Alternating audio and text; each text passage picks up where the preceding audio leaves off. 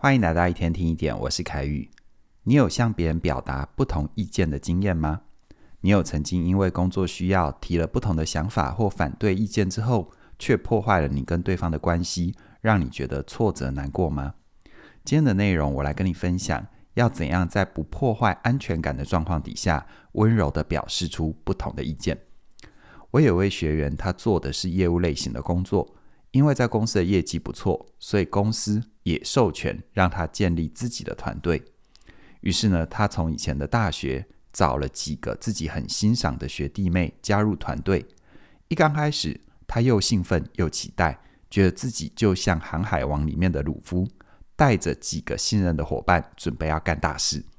但是，一段时间之后，他发现团队的气氛越来越紧绷，没有像一刚开始这么的欢乐跟融洽。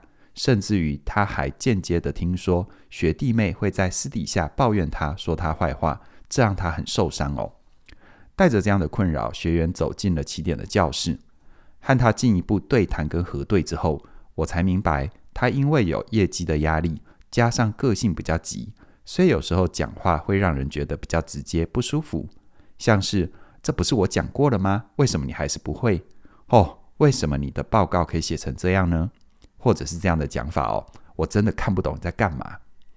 了解我学员的状况之后，我没有急着跟他分析他说的这些话会给人什么感觉，而是很好奇的问他：当你跟学弟妹说这些话的时候，除了表面上他们没有达到你的标准之外，你内心还有什么样的期待呢？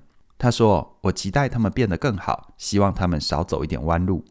我就继续问他：你刚刚提到了走弯路，你以前有类似的经验吗？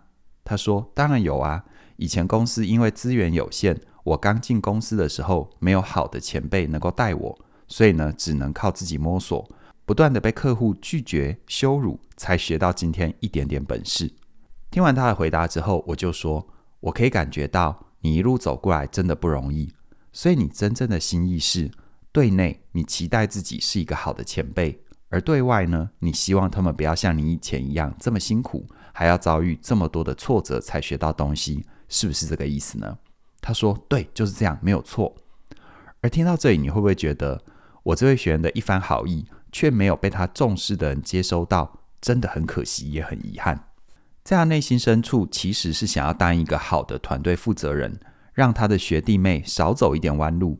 可是他的呈现却没有让他的心意准确地被伙伴接收到，反而让他们越来越没有安全感，不敢靠近他。了解了他的感受跟期待之后，我就建议他可以找机会把自己真正的想法跟团队做分享，让伙伴们了解他的真实心意，这样子才有机会靠近彼此。而回到你身上，在你生活或工作里也有类似的心情吗？明明一番好意，但对方却不领情。甚至于误解你的动机，把你当成坏人，让你又生气又难过。其实，在跟人互动的时候，如果要表达不同的意见，或者是给予回馈，只要调整几个语言的小技巧，就可以用比较温柔的方法去靠近对方，保护好你们之间的安全感，并且让对方愿意跟你更亲近。在这里呢，我跟你分享三个比较温暖的说法哦。第一个温暖的说法叫做“不是你不好，只是我不懂”。当遇到自己暂时没有办法接受的事情的时候，我们会很习惯贴上一个负面的标签，觉得它是不好的。而当一个人说你不好，这个时候他背后会藏着两个预设。第一个，那就是比较，代表我比你好，我比你懂。第二个预设是自我中心，跟我不一样就是不好的。但如果说的是我不懂呢？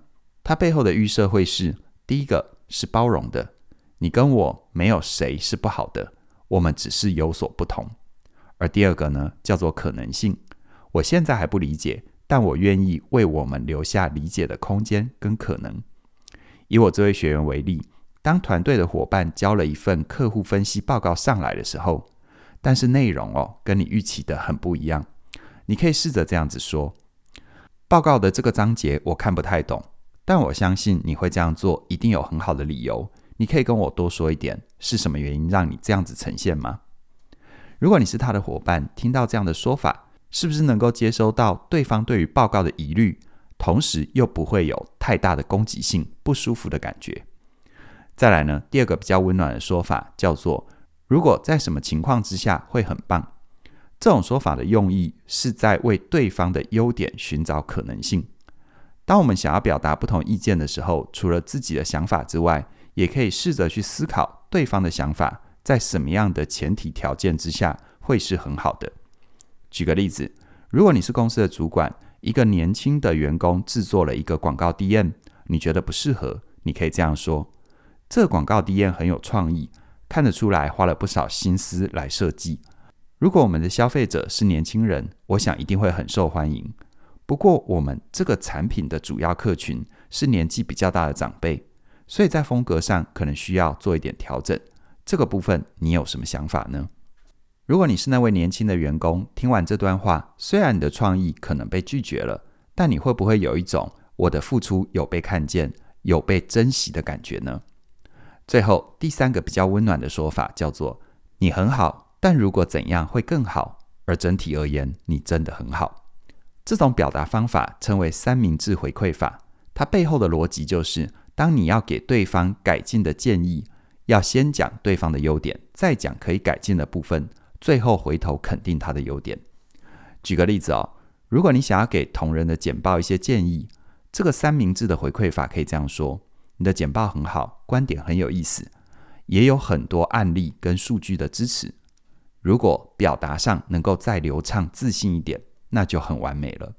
而总体来说，这次的简报很棒，给我不少启发。有一句话说：“良药苦口。”但如果你懂得靠近人，懂得好好说话的方法，良药也可以变得很可口啊。回到你身上，你也想要成为一个温柔、让人愿意靠近的人吗？我很鼓励你哦，现在就加入我的线上课程。我想跟你好好说。在这门课程里，我会用一年四季、二十四个节气的隐喻，陪伴你走过关系里的春夏秋冬。当季节不同，关系里的考验就会不一样。就像今天故事里的主角和他的团队，他们经过了刚成立的甜蜜期，也就是经过了关系的春天，而进入打拼期的夏天之后，往往会出现新的磨合点，还有期待的落差。要怎么样在关系的变化里，一步步的跟对方建立安全感？发展出深度的人际关系，就是这门课程要带给你的。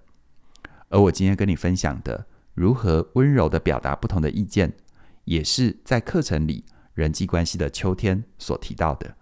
秋天是一个享受收获的季节，而在关系的秋天，我们需要学习的课题是如何在享受美好关系的同时，处理好彼此的差异。这其中的关键就是你能不能在维护双方安全感的前提底下，清楚地表达自己的心意，不去比较，也不去控制，更不去贬低，温柔的说出自己的期待。如果你想要有更多的前进，邀请你现在就加入。我想跟你好好说这门课。你只要在一月十八号之前加入，都能够享受我们最早鸟的优惠二零二四。熟悉我们的听众都知道。这个最早鸟的优惠一旦错过，就再也回不去了哦。从即日起一直到一月十八号晚上九点，是晚上九点哦。欢迎你手刀加入，我想跟你好好说。详细的课程资讯在我们的影片说明里都有连结，期待你的加入。那么今天就跟你聊这边了，谢谢你的收听，我们再会。